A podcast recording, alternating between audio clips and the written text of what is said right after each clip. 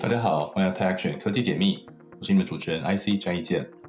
Tech Action 让我们用科技创造行动，从访谈理解趋势，带给你最独特的产业知识、技术观点、创业故事和投资经验，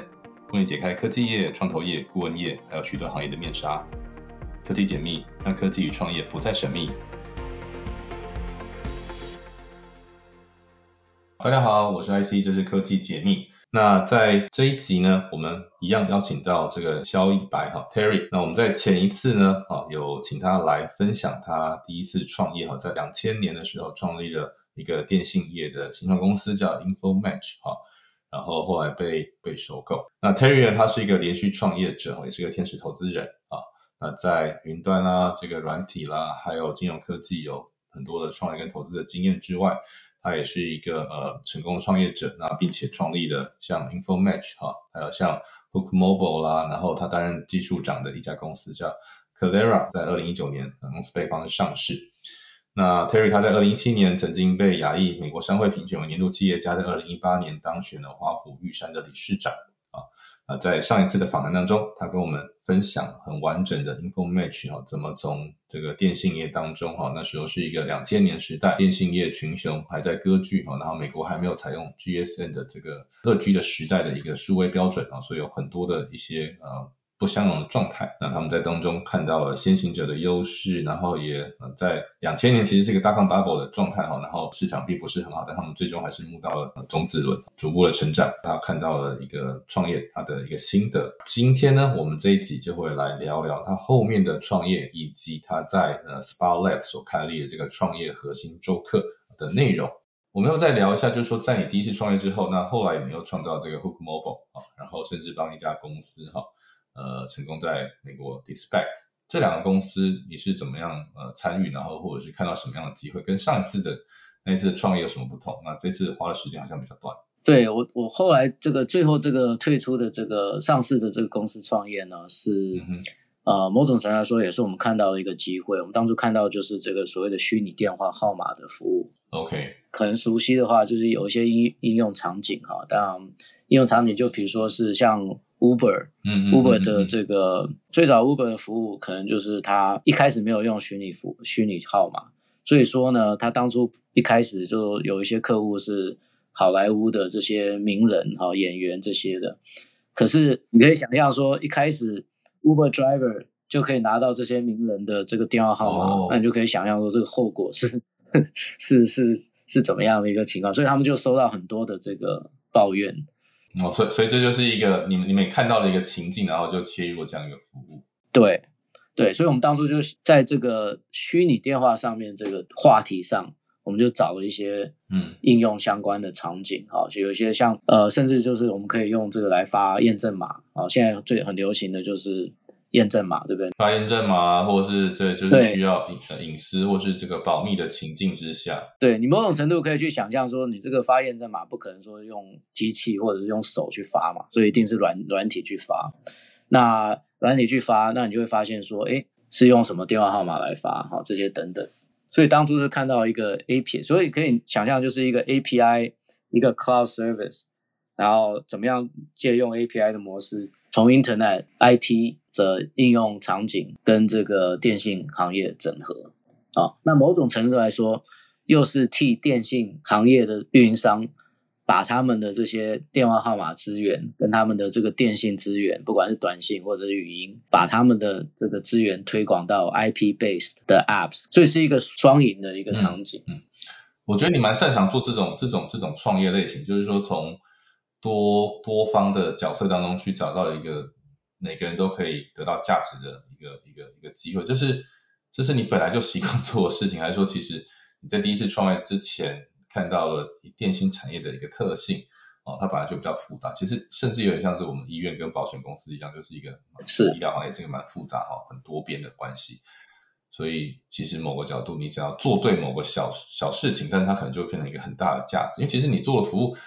听起来不是什么特别特别超级。技术的创新，可是它都是在服务或商业模式上的创新。你觉得这是不是一个你你自己很很熟悉的一种事情？嗯，对你讲的没错，就是我一开始上一次一开始有讲到，就是你要怎么样去市场导向、痛点导向？我想你见的更比我多更多哈，就是台湾一些新创团队，台湾的创业者，甚至是台湾的，甚至台湾也不一定新新创团队啊，就台湾很多上市公司，他们做的这些企业，他们做的简报，你会发现说，大部分哈百分之九十以上，overwhelmingly 大部分都是讲一开始出来就是说他们产品是什么哈，他们赢了什么奖啊，他们产品为什么为什么可以不错，然后他们都卖给谁？然后他们的这个机会什么等等的，那你很少看到这个他们是从市场或市场痛点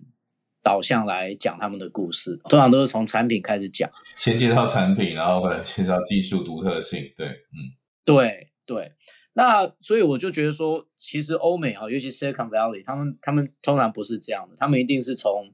市场跟这个痛点，好，所以你会发现说，比如说 YC 它的 Y Combinator 它的这个版本，它可能第一个就叫你讲痛点。那你这个痛点如果不够大，痛点的市场不够大，人不够多啊，不够深，那你说就是要找到投资人，当然就会相对的就会困难非常多。嗯，所以它是从痛点开始想，所以某种程度来说，就像我刚才讲，一开始讲到这个 Uber 这个场景，既然发明了 Uber 这种 service，那你就会看到说，任何的 two-sided marketplace。但不只是 Uber 嘛，Airbnb 等等等等，对不对？他们是不是都有类似的痛点？那你如果从这个市场这个痛点去讲，你这个故事就可以讲得很大，而不是说哦，我今天就是只是有一个产品，我可以把 IP 的这个服务接到这个运营商的这个虚拟号码，这样这样而已。嗯，可是这边我我觉得有个两很有趣的地方，就是说。对市场的敏感度，还有对于做服务，但当然你可能像第一次创业那个也经过了 pivot，但是但是像你们前面说第一次募资之前，经过非常多的打枪，你 你说好像一百建了一百家 VC，最后才有呃人愿意投资，所以两个问题，就那个市场的敏感度怎么培养出来？第二个是你怎么坚持到你觉得可以做对的事情这个事，或者你觉得对事情为什么你可以坚持下去？这两个是你觉我我觉得蛮好奇的。嗯。呃，我想第一点就是你对这个产业要，嗯，要够理解，嗯嗯，你要够够有好奇心，你要愿意问问题，而且你要愿意去跟人家谈，跟人家谈，因为你会发现有一些哈，常常有碰到这些创业者，他就。他就不会太愿意跟你分享说他们到底在做什么，对，就很花时间嘛。就说你就是要最快的时间找到最懂的人，然后去测试你的这个假设。那某种程度来说，我们第一第一个第一个当然就是说我们自己有一些假设啊，我们认为这个市场应该怎么样，然后你就要去测试，你要去跟这个潜在客户或者是。未来客户去做测试，让他告诉你说，对这个东西到底是可行不可行。那某种程度来说，你要再加上你自己的判断，嗯啊，就像我们上次有聊到，就是说，你如果是只问客户的话，他一定跟你说他希望他想要跑得比较快的马，嗯哼，对不对？他不会想要说，哎，我要想要一个汽车这样。那但是重点是后面他解决问题是怎么样最快、嗯最便宜的方式从。Point A 到 Point B 嘛，所以某种程度来说，Uber 也是做这件事情啊。它怎么样在最有效率的时情况之下，利用现有资源，让你最可以最便宜、最便利的从 Point A 到 Point B。我想要讲的就是，第一个就是对你产，就像你刚才讲到，就是说你可能会对一些产业特别敏感。那当然就是可能是因为你在这个产业有经验啊，有实战经验，而且你。可能就是在这个产业，你可能比较好奇啊，你可能就是说看的比人家深，想的比人家深啊，然后呢，嗯，你也愿意去出错，嗯，啊，你也愿意问一些 stupid question 啊，因为每一个产业都有它所谓的，就像你刚才讲，每个产业都有它的时空背景，那这个不见得是你你本来就会知道的，很多事情都是有原因的，嗯，它今天为什么会长这样，都是都是有原因的，那你如果了解的越多，是好，只有更好，不会更差。那这是第一点，第二点，你刚才讲到了，你怎么样能够持续下去？我觉得这个有一个观点，就是你要找到最强的团队，就是你在你的能力里面找到最强的团队。嗯，因为某种程度来说，这个团队，你第一个不是要说服你的投资人，你第一个是要说服你自己的团队。那你如果这个团队本身就很强，那你又可以把他们说服，然后呢，大家有共同的目标，在这个情况之下，你就不会动摇。嗯。因为你现在，就算犯错，你们也可以很快的修正，然后往对方向走。对，常常会讲，就是说，大家总是觉得说，呃，我要去找投资人，就要去找资金啊，找到资金以后，我才能去找人啊。这个其实是错误的想法，这是错误的想法。你应该是找到找到最强的人啊，你找到最强的人，你当然就有办法可以找到资金啊。所以有时候就是要。这个思维要要要要跳出来。这边我避免不免要问几个有趣的问题，就是说，但我们从结果来看，你你在当初创业的这个选择啊，那题目也好，时间也好，都是一个蛮好的决定。那你前面也经过六年啊，甚至加上 MBA，然后呃，就在八十年的时间，你九一年毕业嘛，等于九年的时间你准备啊，然后创业第一次就成功。那之前你有任何参与新创公司的经验吗？啊，然后第二个就是说观察产业的这个能力。你是一个中留学生，上集你有讲，你不是小学到，你是中学以后才到。那你觉得你的特质啊，你是在美国被被启发这个这些问问题或观察事情的能力，还是你天生你就觉得你是一个比较喜欢问问题的人？嗯，当然天生会有一些特质哈，就比如说比较就好奇宝宝嘛哈，就比较好奇。对，那哎，历史是 partially 天生的。天生的一部分，嗯，对，哎，对对对，可能是这样。可是我觉得人天上都是天生都是都是好奇的，可能台湾比较比较造成一些压抑的做做，我自己是觉得比较压抑了，嗯，对，可能是好奇心被磨灭掉，被抹杀了，对，那可能台湾的教育啊这些等等的，对，可能会把帮或可能会磨灭掉、抹杀掉。那呃，我觉得不管是创业也好啊，我们这个人生也好，就是要嗯，就是要广，对，我们的视野就是要广，我们经历的就是要广。所以说，照这个角度来说，我觉得我就像你刚才讲到，比如说我三十三十岁创业的话，嗯，我其实刚好是我前前十五年我在台湾，后十五年我在美国，对，所以我刚好就是一个嗯，两边都够深够广，的情况之下，对我来说是一个我自己把它当做是一个优势，嗯，其实某个角度也不见得完全是优势，可能有些人觉得哇，你就是在台湾也没有够久的这个中文的能力啦，哈。一开始可能有受限啊，然后你们在台湾的人脉可能就就是停留在中学以前，但是反过来在美国中学，我觉得高中到美国其实是很辛苦的啊。你跟他讲像语言的部分，你后面要 pick up 也是花很多的时间，我猜测。所以其实你是把把劣势变成优势，就是你把你自己的独特性拿出来，这是我看到，这是你自己当初是这样想的吗？我是这样想的，因为其实我觉得这个就是一个人生的态度，就是其实我们不管创业也好哈，我们不管做任何事情也好，我们其实这个整个过程就是对把你的劣势变成优势，对，到这样我们当然讲就是我们的独特性嘛哈，我们的这个差异性。你拿到牌就是这样，你扭转你的情境。对，没错。那我觉得这个我觉得是有帮助了哈，因为第一个就是你有受西方的教育，对对，高等教育，那你当然就会对西方的比较熟悉，对。那当然，我们也有可能是我们有这个东方文化的洗礼，我们就简称为儒家思想好了。对，对，我就简称这个儒家思想的这个背景哈，这个背景跟基础。所以我就觉得说，有这样的一个两两边不同的东西呢，就是你刚才讲到，就是我可能本身也比较擅长，就是把两个不同的东西能够结合，对，融汇结合。对我可能因为我这个人生背景，我本来就是有这种感触啊。就是这种感触，就是很多机会就是要把不同的东西融汇集合起来。那所以经历过这个好几次的创业，然后哎，对我们先聊聊投资的部分好了。就是说，我知道就是你在第一次创业呢，当然就是呃也致富了，然后我的理解好像也是为了多了解这个创业。投资方啊，另外一边的谈判桌，另外一边在想什么？所以你开始投资创投或自己当投资人，投资到现在，你的你的大概的心得好，就是你从这个第一次创业成功到现在啊，二零零六年到现在一六啊二六，还有就将近十几年的时间。那你觉得当一个投资人跟你创业比起来，你觉得哪一个你做的比较好一点？嗯，我觉得很难说什么怎么样是比较好。以致富的规模可能创业快一点。对。那当然，天使投资，我想你也知道，天使投资其实就是个人喜好我是这样定位的哈。就天使投资，我们并不是说我们的目标不一定说要赚钱啊，当然赚钱也是一个动力，很重要的，对，很重要的动力。但是发现说你的出发点可能就是要 support 这个 ecosystem 啊，因为。你如果你如果连就是如果连相对成功的 entrepreneur 都不愿意来帮助这个 ecosystem，那你觉得我们要哪些人来帮助这个 ecosystem，对不对？对。那所以第第一个出发点可能就是说，哎，我我我既然在这边幸运的得到了一些好处，我们当然就是要回馈这个社会哈，回馈这个这个社区这样子。那第二点就是我刚刚提到，就是其实我就是某种程度上就是一个好奇宝宝，你就会觉得说。我今天过了一个创业过程，那我是不是应该更了解说这上下游是怎么怎么怎么什么情况、怎么想法？而且你既然有钱，人家也会来找你，所以你就会去说，OK，那我就先我一开始是先投了这个创投基金，嗯，好 venture fund，好 venture fund，那当然也是从最熟悉的开始投嘛，就比如说我是呃，我当初就是 Draper 追 DFJ 投资的，所以我们一开始就是投 Draper 的这个这个基金嘛，嗯，从 portfolio 变成他的那个 LP 这样。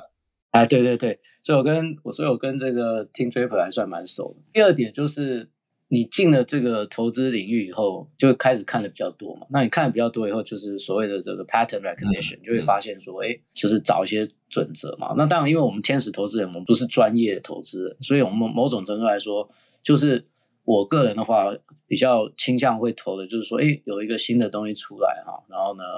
你就会想要去。了解学习，那你想要去了解学习，你就是其实某种程度来说，听这些新创公司讲啊，这些方的讲，因为他们就是看到机会，看到他们就是对这个行业比较懂嘛，有一些独特的看法。那像他们这些人学习其实最快啊，而且是他可能是有求于你，所以他会讲的比较详细啊。你今天如果花钱去请 consultant 来跟你讲，他可能就是讲说你你付他多少钱，他就讲多少东西嘛啊。所以说，你从学习的角度哈，我觉得我我自己是这样啊，就是我以学习的角度，我其实嗯，投资我是一个工具而已，就是可以接触到不同的呃产业或是阶段的公司，然后一方面也是刺激你的一些思考，二方面就是从创业角度也是一个蛮好的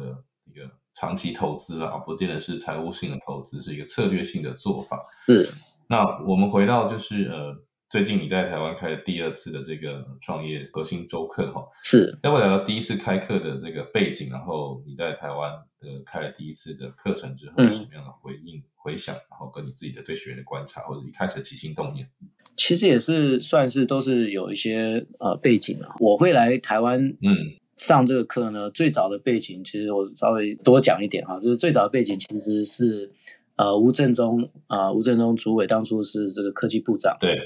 那科技部长他去年在台湾呃疫情还没有开开放之前，他有来华府访问啊。那我们有机会参叙聊的过程呢，他就听我，因为我刚好在美国的 Marymount 大学教创业课程，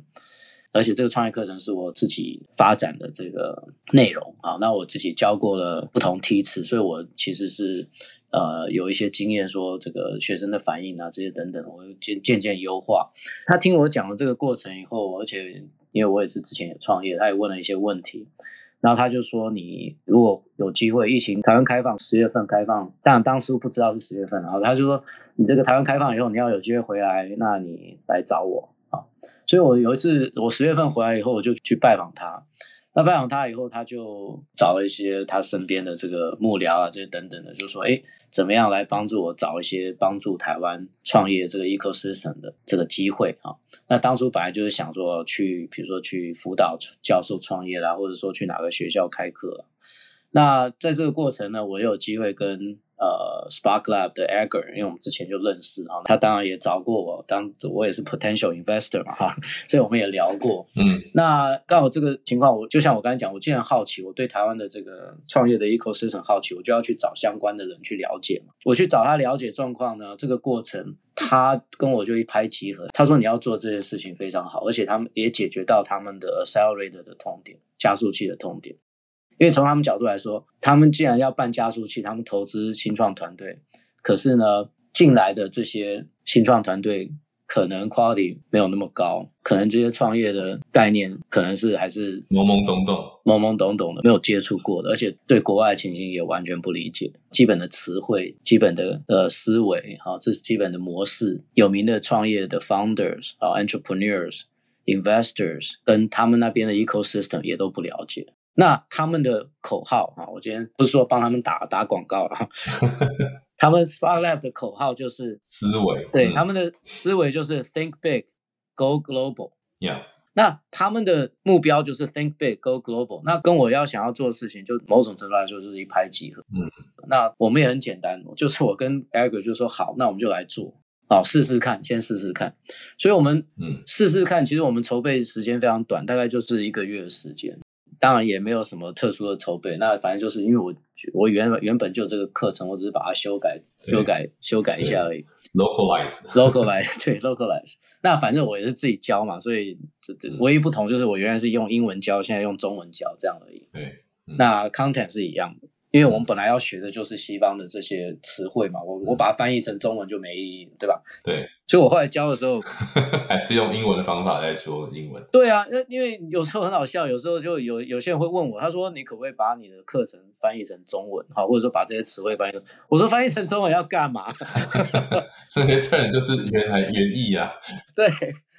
你既然既然是要 go global，你把它翻译成中文是要干嘛？难道 MVP 你要怎么翻成中文？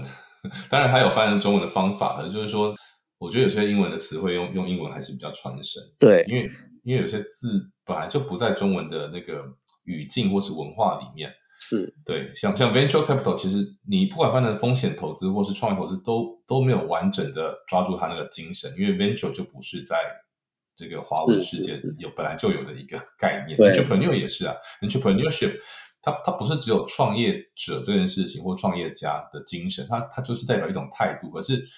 我们就好像把它强加在创业精神，就是一定要去创业才有创业家的态度，这这其实不是一个很精准的描述。对。其实我我自己讲，就是创创业，它其实是一个 mindset，Yeah，它其实是一个思考模式。嗯哼，嗯哼，那我们第一期哈，第一期当然就是就超出我们预期了，OK，就是我们当初可能认为说第一期可能就是有大概三四十个学生这样子，嗯，做个 MVP，对，第一批嘛，因为我们也觉得说实在话，我在台湾这个地方可能也没没几个人听过我的名字哈，知道我的这个故事等等的。嗯嗯嗯嗯嗯，真的是比较低调。没有没有，不是，就因为我之前没有在台湾生活过，对，那可是后来就是因缘际合，不管怎么样哈，那我当然因为我本身是玉山协会的，所以我去我当初在台台湾的时候，他青年玉山找我去分享。那等等这种机会，后来后来就来了，就等于就是第一梯次就有七十个学员来报名，嗯那么第一次这个课程就开始了。嗯那因为是第一次，所以我们也我们本来也就是来者都教嘛，嗯，来者不拒，嗯这个教者无类的，来者不拒这种概念。有教无有教无类。对。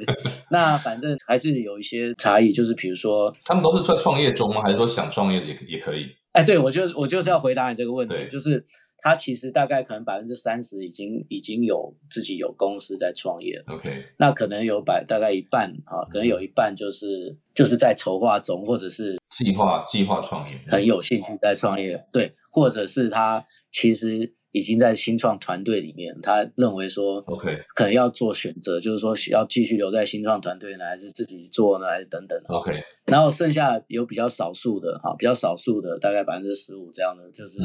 他就是没概念，但是纯粹对这个题目有哦，小白，啊、对。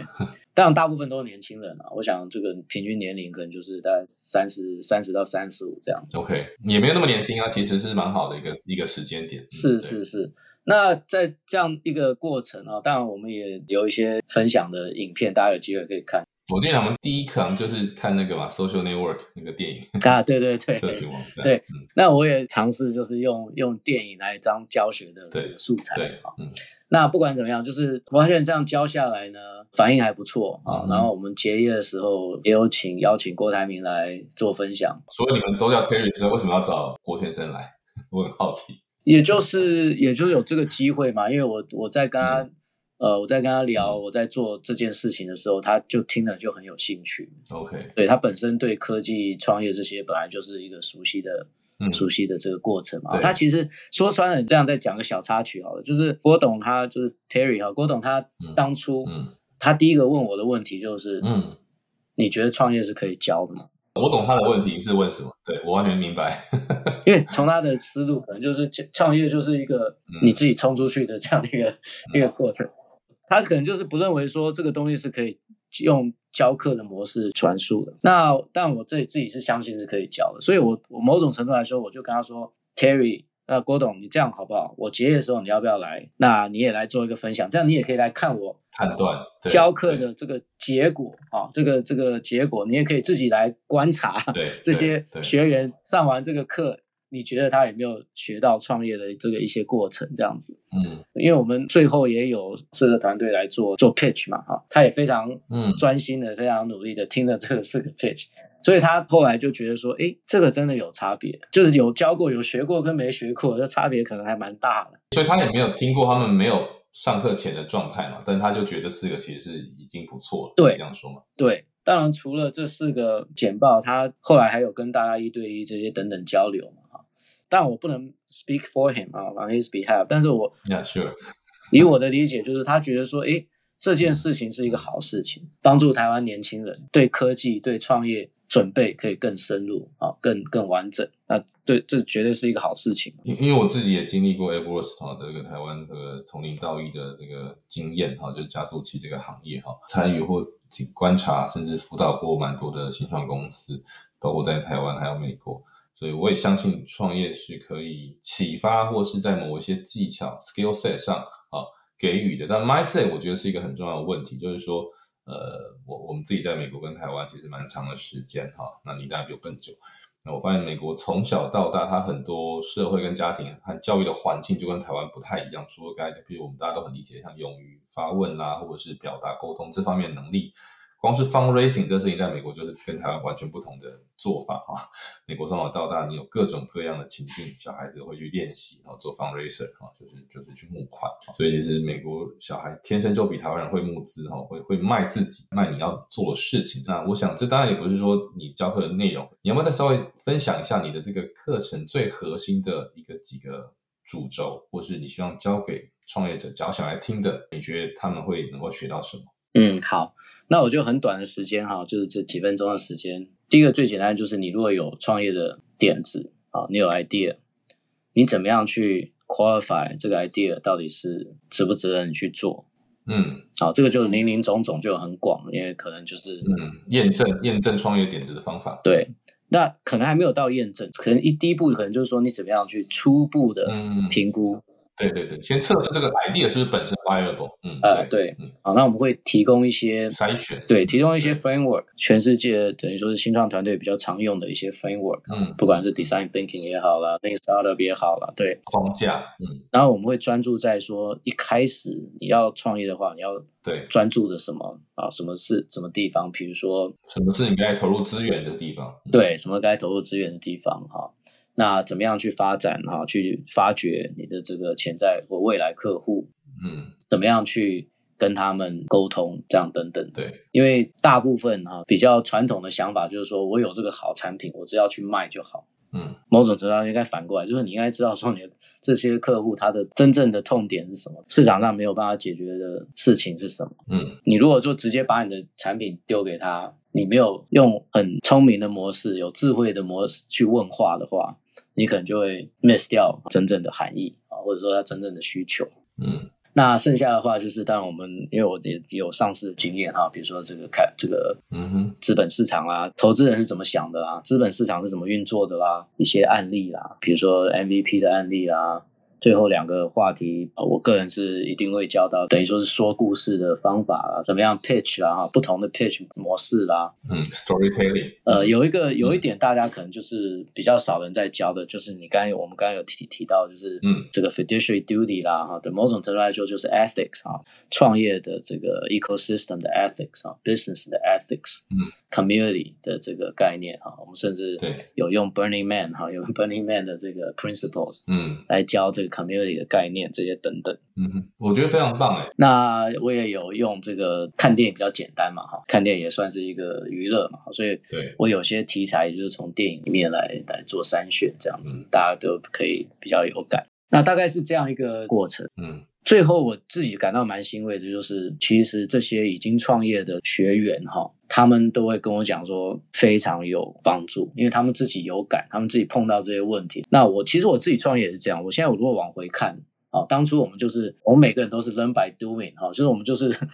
我们就是冲出去碰到问题解再解决，对对，就。碰到问题再学习再解决，做中学。那其实我们从来没有，我我还算好了，因为我在 MIT 其实有对就受过这些相关的训练。大部分人是没有这个机会，所以他其实就是他没有先前的这些准备跟概念啊。那对，就像我讲了，就一个很大的事情，那你会选说你是有准备还是没准备？当然有准备会比没准备好。那就像我刚才讲的，这个这些屈辱啊，别人犯过的错误，这些有学习当然是更好。所以我等于就是帮助大家。家。那又回到刚才这 Spark Lab 所说的这个 Think Big Go Global，我觉得就是跟我们的思维就非常类似。台湾市场太小，我们一定要走出去。然后走出去，你就要有有跟外面的嗯外面的思维、外面的语言都可以做到才行嘛。嗯，我觉得非常棒啊！就是像我自己在美国的生活经验，就是台湾人来到美国，常常会会受限于这种呃美国的生活体验，所以可能在讲 small talk 这一块就是特别弱哈。嗯可是，在创业圈也是一样，当大家在谈论这个，或像募资也好，你面对客户也好，你在一个新创生态系也好，你的基础知识或心态的呃不足或不正确，其实会让你难以融入。是这也是我观察到很多台湾创业者，这因为我在美国待了四年哈，我其实当年也是这个科技部派来美国，我就看到了很多没有这方面背景知识。那我比较幸运是我在台湾已经先经过台湾的生态系啊，嗯然后我们那时候也花了很多时间去研研研读啊，或者是呃理解哦，美国在发生什么事情。但是大部分来美国的嗯之前的人并没有做这些事情的准备，所以导致那个我觉得效果是有点事倍功半的。那我觉得 Terry 在做的事情是非常重要，而且我觉得也是台湾创业者很值得去做的一件事情哈。就是不管你有没有时间能够来参加这一场课程，可是我觉得光是这个心态，就是去理解到底大家在干嘛啊，然后把基本知识补足啊。那当然，我觉得 Terry 已经做了很系统性的一个分析跟呃介绍啊，然后他的课程也经过一次的这个经验啊，所以我想这第二梯应该会更精彩啊，更适合台湾的创业者。我非常期待这一梯的课程。非常感谢 IC 给我这个机会。那我今天分享就到这里，好，谢谢 Terry 的宝贵时间。谢谢。科技解密，感谢数位时代创业小聚的赞助与协作。数位时代是台湾最具影响力的科技财经媒体，长期聚焦于全球、台湾、中国等地最新的科技、网络、创业、数位行销等议题的动态还有趋势。创业小聚则是由数位时代从二零一一年开始推动，是一个最具传播影响力与商业价值、国际级的新创机会交流平台。感谢大家收听 Tech Action 科技解密，每周在各 p o c k e t 上上上架，也欢迎在 Apple p o c k e t 下留言。有和每一集邀请的来宾五星评价，还有留言回馈。科技解密，我们下次见。